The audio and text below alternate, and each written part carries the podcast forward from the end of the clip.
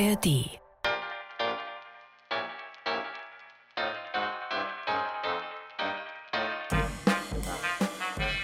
Die 20er Jahre in Berlin. Dazu fällt uns ja spontan viel ein. Wir gehen der Sache auf den Grund, Monat für Monat, genau 100 Jahre zurück. Diesmal, es wird wieder Weihnachten.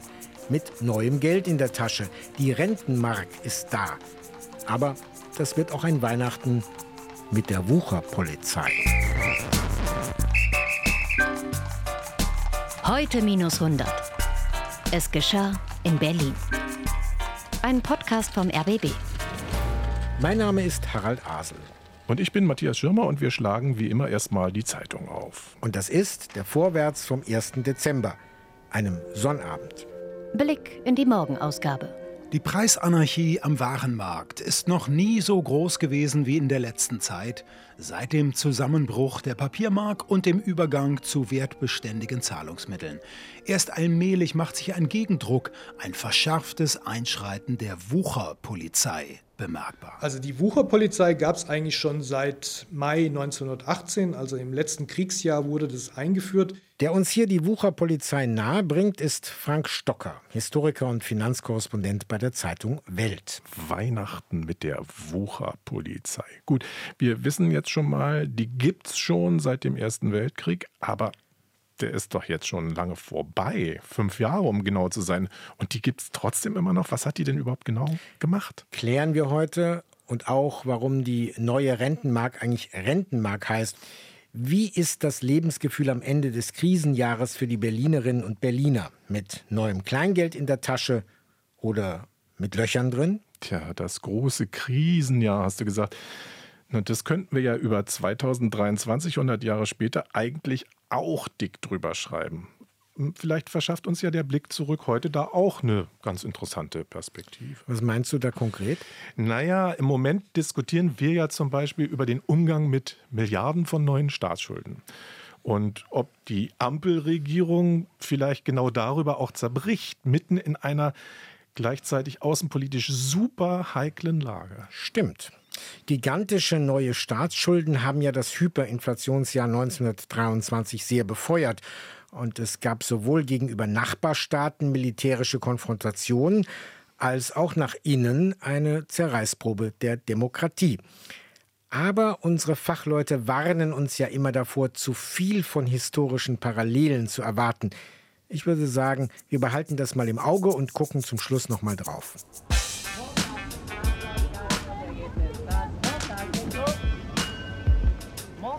Verschärftes Einschreiten der Wucherpolizei, hat unser Vorwärtsartikel vom 1. Dezember eben gemeldet.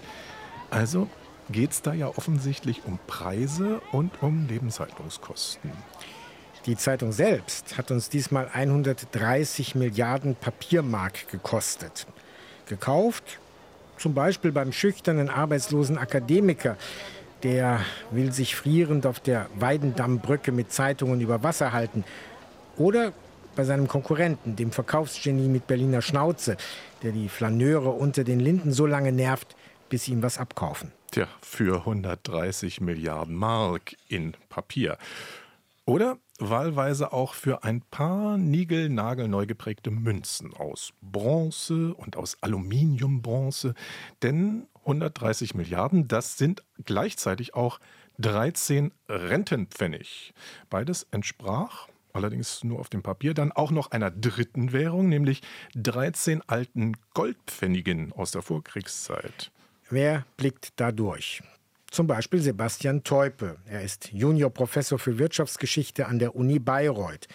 Der hat ein Buch über die Inflationszeit geschrieben, Zeit des Geldes. Und Sebastian Teupe erläutert, gerade darin, dem Umrechnen in eine alte Währung, steckt schon vor der Währungsreform im November ein Stückchen vorgezogene Normalisierung. Die Wirtschaft hat sich in vielerlei Hinsicht schon vor ähm, dieser Stabilisierung eigentlich auf die Hyperinflation eingestellt. Und zwar insofern, dass alternative Recheneinheiten beispielsweise in der Buchhaltung zum Tragen gekommen sind, die sogenannte Goldmark, wo man einfach regelmäßig umgerechnet hat, wie viel wäre das denn vor dem Ersten Weltkrieg wert gewesen. Das heißt, ein Stück weit hatten sich zumindest Teile der Wirtschaft schon normalisiert, wenn man so will, vor der Einführung der Rentenmark. Die neue Pfennigware. Bilder vom Berliner Weihnachtsmarkt. Er macht sich breit am Potsdamer und Leipziger Platz, am Hallischen Tor, in der Frankfurter Allee und in der Petersburger Straße. Nach langen Jahren hat er sein altes Gesicht. Es wird wieder gekauft. Berlin, diese Stadt der angeborenen Skepsis, trägt jetzt einen Schimmer von Zuversicht im Antlitz. Wenn man zwischen fünf und sieben durch die Straßen geht, spürt man diese Wandlung am deutlichsten. Es ist, als wäre seine Bevölkerung nach schwerer Krankheit zwar noch nicht genesen, aber auf dem Weg dorthin. Weihnachtsstimmung in der Hauptstadt der Republik. Das klingt mal nach richtig aufatmen. Auch die Preisanarchie wird sich verflüchtigen aber erst in den nächsten drei Wochen. Immerhin ein Problem ist jetzt schon Vergangenheit, wie uns Sebastian Teupe erzählt. Also dieses Problem, mit dem etwa die Händler in den Wochen zuvor so gekämpft hatten, dass sie eigentlich täglich oder stündlich ihre Preise anpassen mussten, das hat sich dann ziemlich schnell tatsächlich erledigt. Da konnten wir im Dezember schon eine ziemliche Stabilisierung der Preise feststellen. Und in der Hinsicht gab es natürlich noch eine große Unsicherheit, wie sich das jetzt weiterentwickeln würde aber die Preise selbst hatten sich tatsächlich stabilisiert. Auch die ersten Weihnachtsbäume sind eingetroffen. Sie liegen noch in Bergen gehäuft. Es lohnt sich einstweilen nicht, sie auszubreiten. Die Reflektanten bleiben noch in einiger Entfernung stehen. Nur vereinzelt schwingt sich jemand zur Preisfrage auf und empfiehlt sich dann wieder. Drei Goldmark für die billigste Tanne ist viel. Die Reflektanten. Das sind Kunden, die sich überlegen, ob sie sich etwas, in diesem Falle eine Tanne, überhaupt leisten können. Das ist eigentlich wie vorher auch schon. Naja, aber das eigentlich Besondere an diesen Reflektanten im Dezember 1923 ist ja gar nicht, dass sie über die Höhe des Preises nachdenken, sondern dass sie über Preise überhaupt nachdenken, also reflektieren sagt jedenfalls Sebastian Teupe. Das große Problem vor der Einführung der Rentenmark war ja, dass die Konsumlaune viel zu drastisch war, dass man die Mark so schnell wie möglich loswerden wollte. Man hat Sachen gekauft, nicht weil man die jetzt gerade brauchte, sondern weil man unbedingt die Mark loswerden wollte. Insofern hat sich auch das Konsumverhalten normalisiert, dass man wieder überlegen konnte, brauche ich jetzt diesen Tisch tatsächlich sofort oder kann ich da vielleicht noch ein paar Wochen oder Monate warten. Umgekehrt heißt das, man behält das Geld erstmal in den Händen oder legt es irgendwo hin oder bringt es vielleicht sogar zur Bank und gibt es nicht gleich wieder aus. Im Fall Weihnachtsgans oder Tannenbaum haben die Berliner natürlich nicht mehr so viel Zeit. Das Fest naht, da müssen Entscheidungen her. Ja, und drei Goldmark für die Tanne, das sind eben auch drei neue Rentenmark. Seit dem 18. November, also etwa seit einem Monat, ist diese neue Währung schon im Umlauf. Eigentlich Zeit, um mal zu klären, was das überhaupt ist diese Rentenmark? Es gab zunächst verschiedene Ideen dafür. Eine davon war die Roggenmark und die sollte deswegen so heißen, weil sie auf Roggen basieren sollte. Also das Problem der alten Währung war ja, dass die keine Basis hatte, dass die einfach gedruckt wurde. Und die Idee war, wir brauchen wieder eine Währung, die an was gebunden ist. Traditionell hat man dafür früher Gold genommen. Das Problem war, die Reichsbank hatte ihr Gold größtenteils verzockt im Jahr 1923, als sie versucht hat, die schwindsüchtige Mark zu stützen. Das Gold war also weg, also hat man nach Alternativen gesucht. Und Roggen, hat mir der Wirtschaftsjournalist Frank Stocker erzählt, den gab es ja in Deutschland genug. Das war ein realer, lagerfähiger, anfassbarer Gegenwert, ein nachwachsender und durchaus auch recht wertvoller Rohstoff. Das konnte jeder sehen. An den langen Schlangen vom Bäcker, an den Lebensmittelpolonesen, wie man damals gesagt hat. Aber die politischen Entscheider fanden dann doch, naja, Roggenmark klingt nicht so richtig gut, nicht ernsthaft genug. Was soll das Ausland sagen? Also wie werden die anderen äh, Devisenhändler darauf reagieren? Deswegen kam man auf die Idee, dass man die Währung auf den Grundbesitz stützt. Und dazu wurden Landwirtschaft, Gewerbe, Handel, Industrie verpflichtet, vier Prozent ihres Besitzes zu verpfänden und diese Pfandbriefe, die sie dafür bekommen haben, als Grundkapital in eine neue Notenbank einzubringen. Und diese Pfandbriefe, die hießen auch Rentenbriefe, weil die haben sich rentiert, die waren verzinst. Und deswegen hieß diese neue Notenbank Rentenbank und die hat dann eben die Rentenmark herausgegeben. Und so wie man vor dem Krieg zur Bank gehen konnte und sagen, bitteschön, hier sind 100 Mark in Papier, ich will meinen Gegenwert in Gold, konnten die Leute jetzt verlangen, gebt mir dafür die entsprechenden Anteile an Pfandbriefen raus. Was aber tatsächlich keiner gemacht hat. Sie haben einfach dem neuen Geldsystem wieder vertraut. Ja, und diejenigen, die für diese schöne neue Währung einen Teil ihres Landbesitzes erzwungenermaßen verpfänden mussten, die hatten durchaus auch was davon. Sie bekamen nämlich garantierte Zinsen auf die Pfandbriefe ausgezahlt. Von der guten alten Reichsbank äh, und die lag in der Jägerstraße. Nein, das, das hat Herr Stocker eigentlich schon erklärt. Nicht von der alten Reichsbank, sondern von einer eigenen, einer extra neu gegründeten Bank, nämlich der Deutschen Rentenbank. Und die war in der alten Jakobstraße. Aha.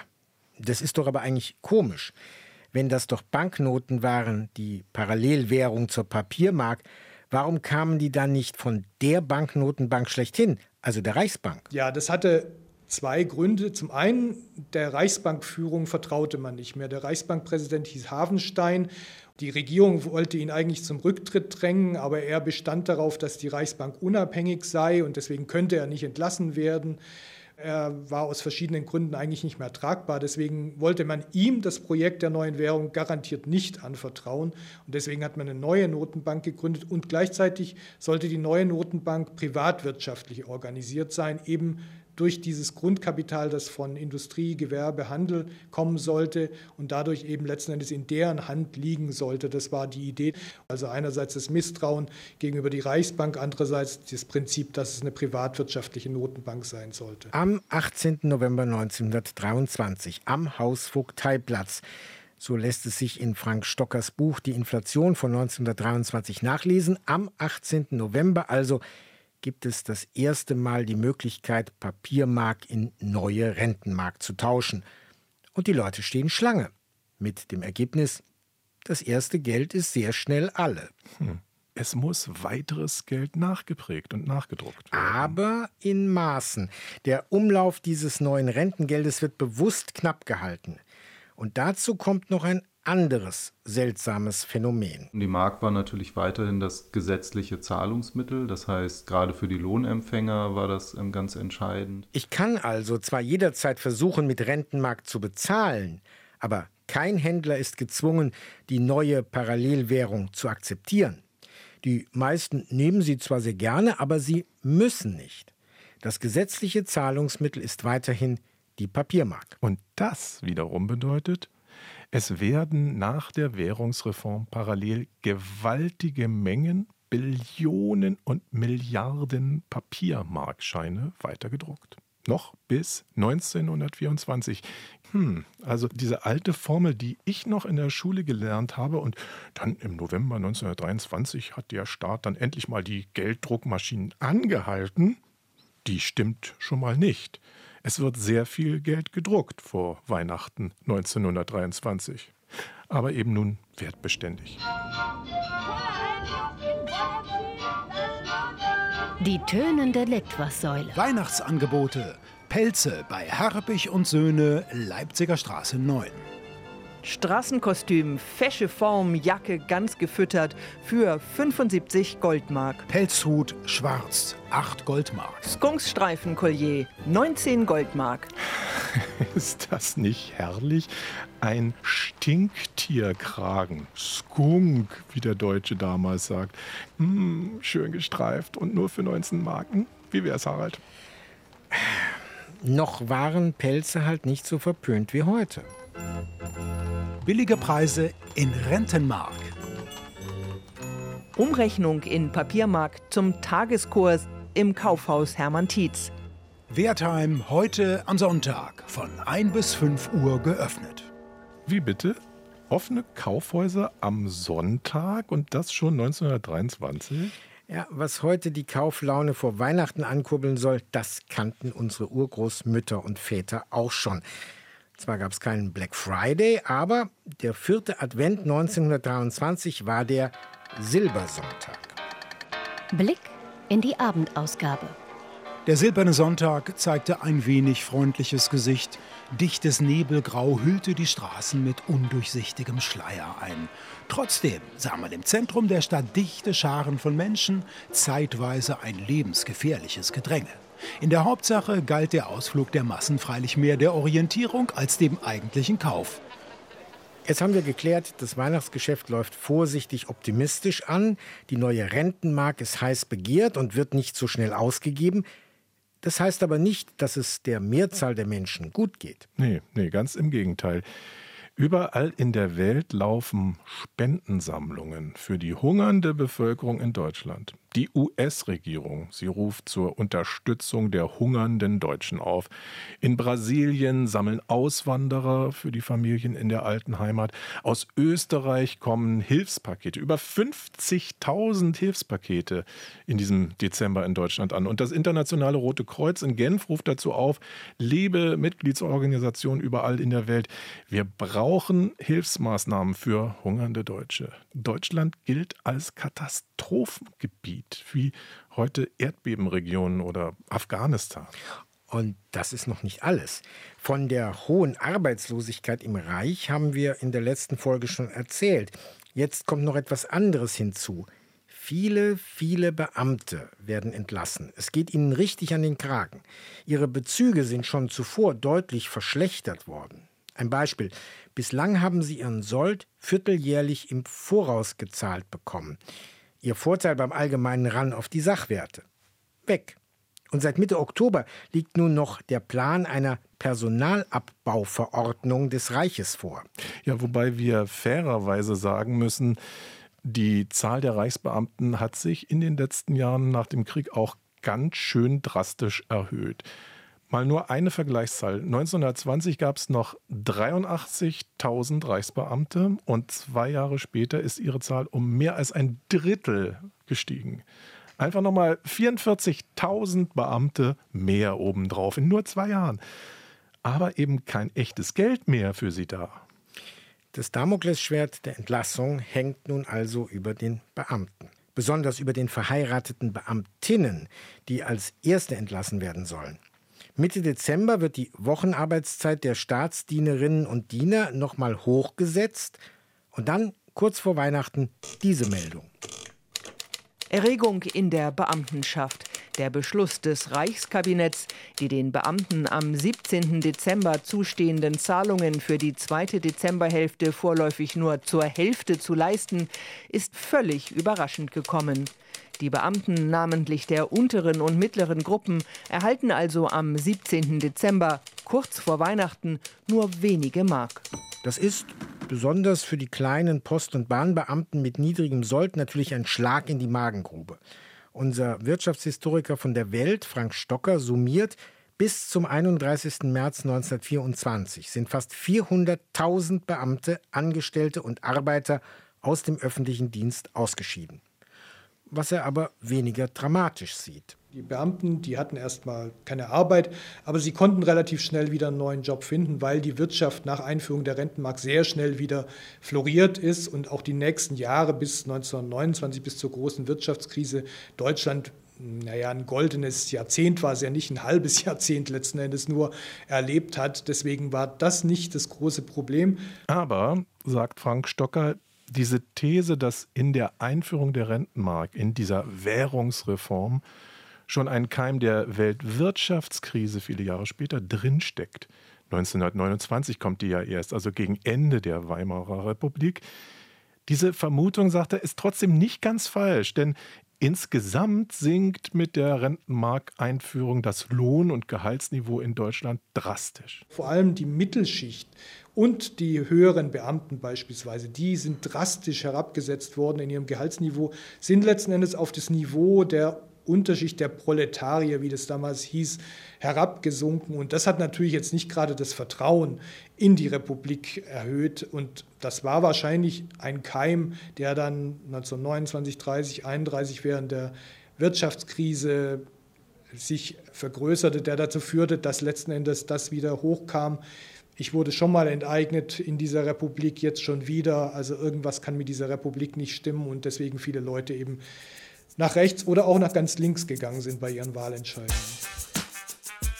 Das ist der Podcast heute minus 100. Es geschah in Berlin. Wir sind in unserer Folge 12 angelangt. Weihnachten mit der Wucherpolizei. Zu finden in der ARD Audiothek und auch anderswo. Wer 1923 den Vorwärts nicht liest, wer vielleicht mehr auf Boulevardblätter steht, gibt zu Nikolaus seine 25 Rentenpfennig oder 250 Milliarden Papiermark für das Berliner Tageblatt aus. Blick in die Morgenausgabe. Maßnahmen der Wucherpolizei. Die Verhandlungen der Wucherpolizei mit dem Zweckverband der Bäckermeister Großberlins haben gestern zu einer neuen Senkung des Brotpreises geführt. Der Preis der Schrippe ist unverändert. Da ist sie endlich, die versprochene Wucherpolizei vom Anfang unserer Podcast-Folge. Eigentlich ein Relikt aus der Zeit des Ersten Weltkrieges. Produktionsengpässe in der Landwirtschaft, Einfuhrbeschränkungen, Seeblockaden, Mangelwirtschaft und Kriegswucherei. Dem versucht das Kaiserreich mit Kriegswuchergesetzen und Höchstpreisverordnungen beizukommen. Und diese Höchstpreise, das war eine interessante Konstruktion, die setzten Gremien mit Bürgerbeteiligung fest, die sogenannten Preisfestsetzungskommissionen. Das waren meistens für einzelne Bereiche, beispielsweise für die Milchwirtschaft oder für die Fleischwirtschaft, Kommissionen, wo dann Vertreter der jeweiligen Läden, also Fleischer, Milchverkäufer und so weiter drin saßen, auch Gewerkschaftsvertreter, auch beispielsweise Hausfrauen, die die Verbraucher präsentieren sollten. Und diese Preisüberwachungskommissionen haben Richtpreise festgelegt, also Höchstpreise, die verlangt werden konnten. Und die Wucherpolizei wiederum hat das dann durchgesetzt. Auf den Wochenmärkten, in den Läden hat sie kontrolliert, ob man sich dran hielt an die jeweiligen Preise. Aber wie wir schon festgestellt haben, der Krieg ist vorbei. Die Preisspirale ist endlich gestoppt, das Konsumverhalten entschleunigt und trotzdem die Wuchergesetze gelten weiter. Gerade jetzt, nach Ende der Inflation, hat die Wucherpolizei jede Menge zu tun. Aber warum? Das kriegen wir vielleicht durch unsere Zeitreise heraus. Das Ziel, vier Tage vor Weihnachten 1923, und da schicken wir jetzt Matthias auf den städtischen Zentral-, Vieh- und Schlachthof Berlin. Der liegt zwar zwischen Friedrichshain und Lichtenberg, gehört aber wurmfortsatzartig merkwürdigerweise noch zu Prenzlauer Berg. Einige Relikte stehen ja da heute noch, und so hätte es dort vor 100 Jahren zugehen können. Es riecht schon streng hier in der Schweineverkaufshalle. Angebot und Nachfrage sollen den Preis regeln, bald wieder.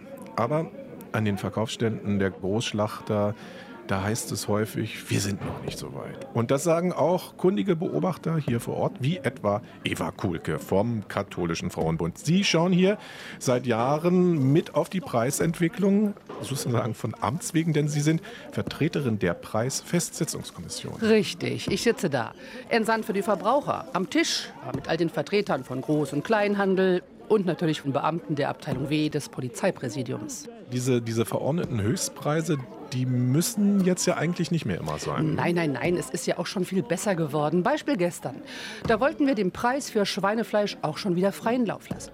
Das Angebot erschien dafür ausreichend. 7000 Schweine haben sie versprochen die Großschlechter. Naja, 7000, das, das klingt für einen Markttag vor Weihnachten ja eigentlich durchaus ganz üppig. Ne? Ja, aber was kam? 1000 Schweine weniger. Hier da drüben von den äh, Schweineschlachthäusern an der Landsberger Allee. Äh, also da, da kam zu wenig, habe ich verstanden. Genau, und wenig Vieh heißt hoher Preis. Und genau das ist der Plan. Kaum müssen unsere Herren Großschlechter mal letzte Woche ein bisschen zurückstecken, da kehren sie gleich wieder zu geeigneten Preisen zurück. Ja, so nennen sie das. Geeignet. Sie sagen dazu was ganz anderes, nämlich gemeinschädliches Verknappen. Ja, das ist es doch auch. Ein angeblich rares Angebot. Dabei sind die Städte drüben voll. Geldgier ist das, nichts anderes. Und das vor Weihnachten. Pfui, sage ich. Pfui.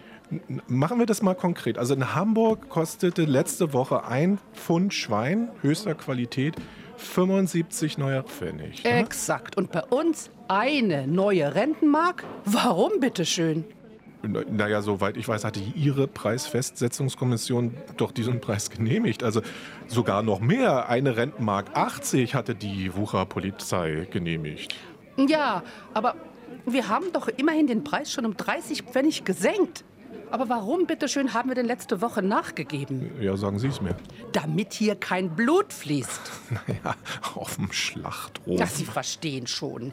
Das war ein Tumult hier, ja? Die Leute da draußen, die stehen Schlange. Und die Händler brüllen. Alle sauen zurück ins Kühlhaus. Wir schließen.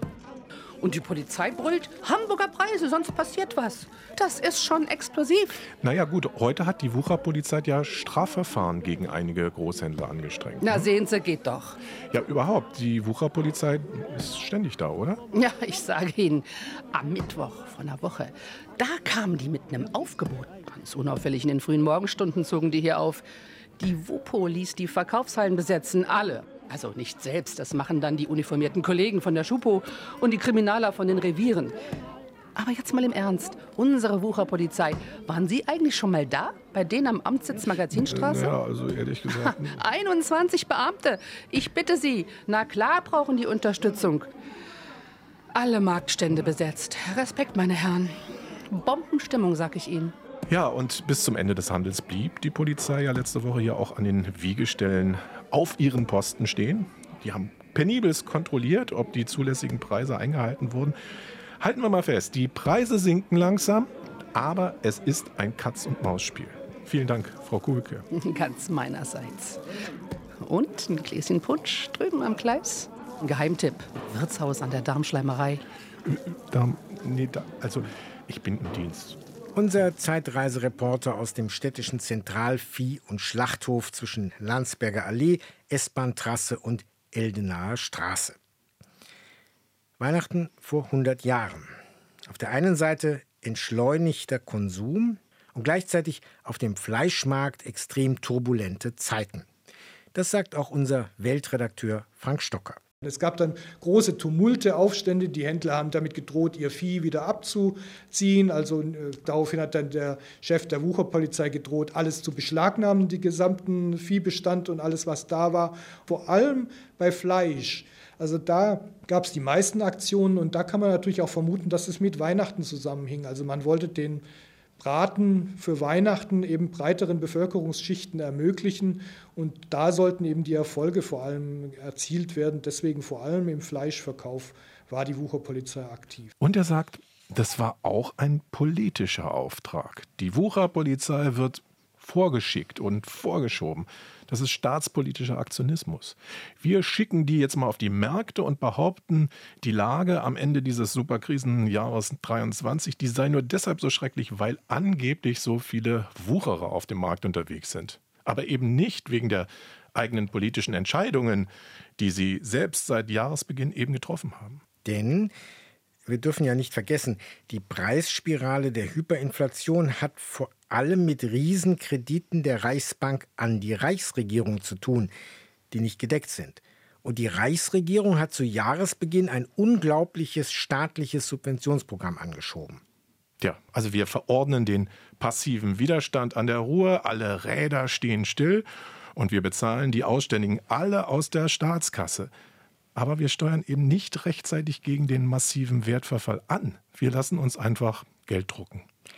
Die Inflation, also dass das Geld kaputt geht, wie meine Großtante früher sagte, die Inflation scheint bis heute in der Erzählung der Deutschen jederzeit abrufbar zu sein.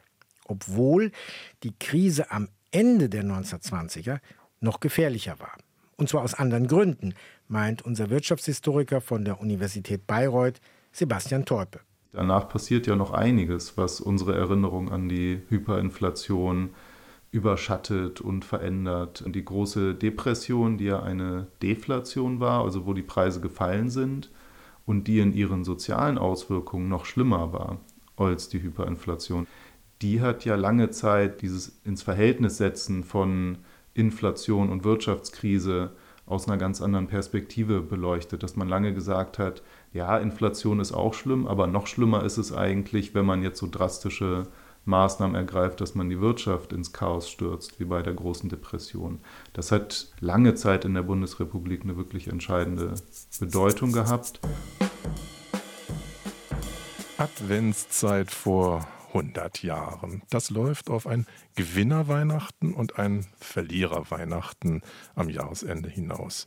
Für den Glossenschreiber im Vorwärts liegt das förmlich in der Luft, wenn er abends durch die feinen Berliner Wohngegenden flaniert. Jeder bessere Mensch, der nur ein wenig auf seinen guten Ruf hält, schmückt seinen Balkon. Dazu kommt nicht lange vor Weihnachten noch ein ganz besonderer Balkonschmuck. Da hängt zum Beispiel ein Hase, ein recht fetter, feister Kerl. Der Nachbar hat sich ein Reh geleistet, das draußen auf dem Balkon noch lüftet. Ein paar Enten, eine Gans, ein Hahn und anderes Getier. Einen ganz besonderen Genuss aber wird es bereiten, nach ein paar Wochen abermals dieses Weges zu ziehen, wenn all das Viehzeug zubereitet ist und im Backofen brotzelt. Haben jetzt nur die Augen etwas, bekommt dann auch die Nase ihren Teil.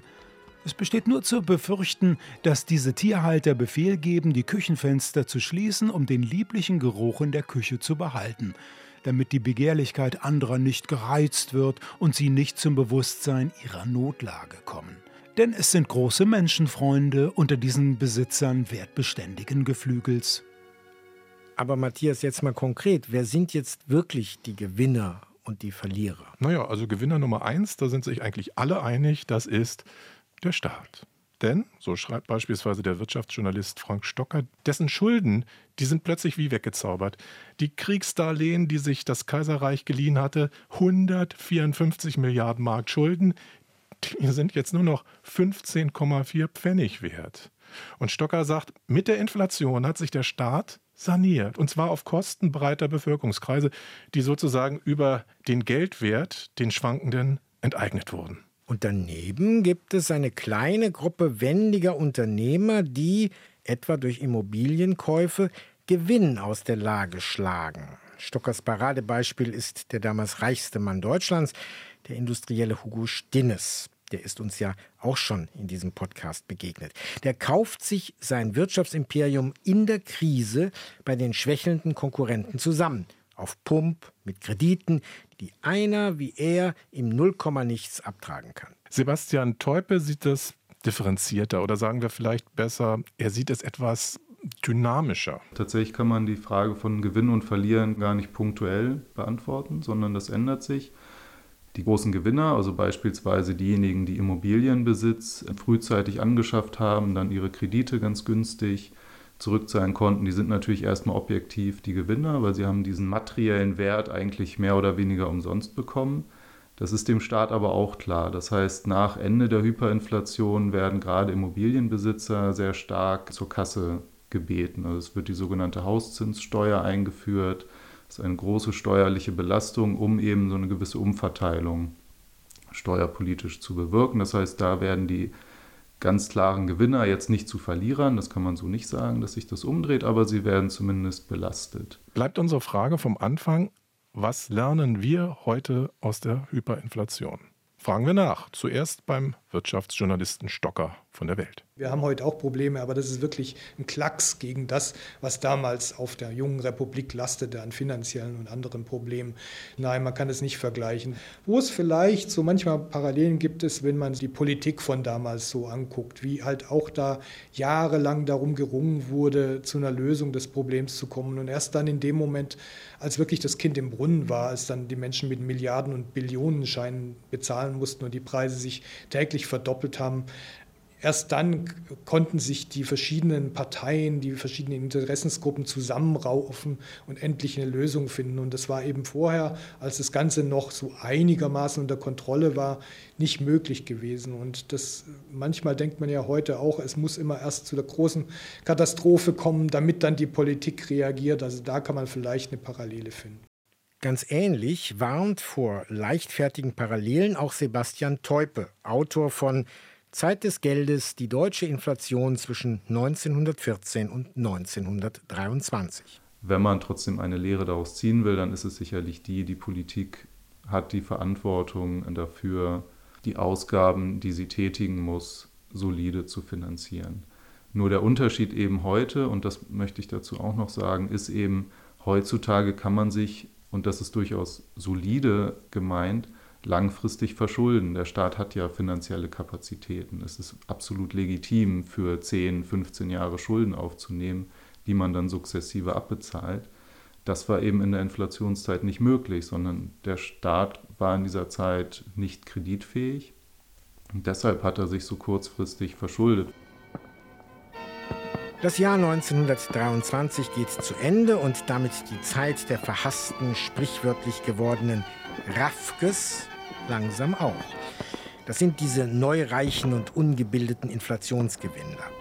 Auf der Grammophonplatte und vielleicht auch schon im neuen Unterhaltungsradio macht jedenfalls der Kabarettist Max Haie aus dem Raffke nur noch eine jahresendbesoffene Witzfigur. Meine Herrschaften, jawohl, Raffke hat Bildung. Aber ihn Silvesterabend ohne Rede ist nicht. Und darum erhebe ich mein po, po, meinen Pokal und quassele. Unser Prinzip war immer, Ware, die greifbar ist, muss verschoben werden. So auch deine Tochter Mieze, deren Verlobung mit Louis Volljold aus Bayern du heute Abend verkündet hast. Ja, und auf dem Tisch im Salon, da liegt vielleicht noch die Silvesterabendausgabe des Berliner Tageblatts herum. Blickt man auf das Jahr zurück, so steht man vor einem schillernden Scherbenhaufen von Hoffnungen. Was haben wir nicht alles bei unseren Reisen durchs Jahr 1923 an Scherben und Hoffnungsschillern gesehen? Wir haben uns gewundert, wie schnell Berlin einen Flughafen bauen kann. Wir waren mit Kohlrabi-Aposteln den ersten Vegetariern auf der Spur. Ja, und wir haben rechtsextreme Netzwerke durchleuchtet. Und dem neuen Reichskanzler Stresemann in den Anzug geschaut. Und, und, und, und. und. Was wir bislang in unserem Podcast ausgespart haben, die Frage, wie werden wir wohnen? Das ist Anfang der 1920er ein großes Thema und darum geht es auch im Podcast Klassisch Modern des MDR und der Klassikstiftung Weimar. Der Anlass, genau vor 100 Jahren wurde in Weimar das erste Wohnhaus nach Bauhausstil gebaut, das Haus am Horn. Zu finden in der ARD Audiothek und auch sonst wo. Wir sind also am Ende des Jahres 1923 angekommen und jetzt fragen wir uns, wie wird es weitergehen? Ja, eines können wir uns jedenfalls jetzt schon vorhersagen lassen. Für einen Groschen oder für 100 Milliarden aus der Vossischen Zeitung vom 31.12.1923, nämlich dieses ewige Berliner Nebeneinander von Rotz und Glitter, von Party und Kater, von Knalleffekt und von Müllabfuhr, das bleibt der Hauptstadt erhalten.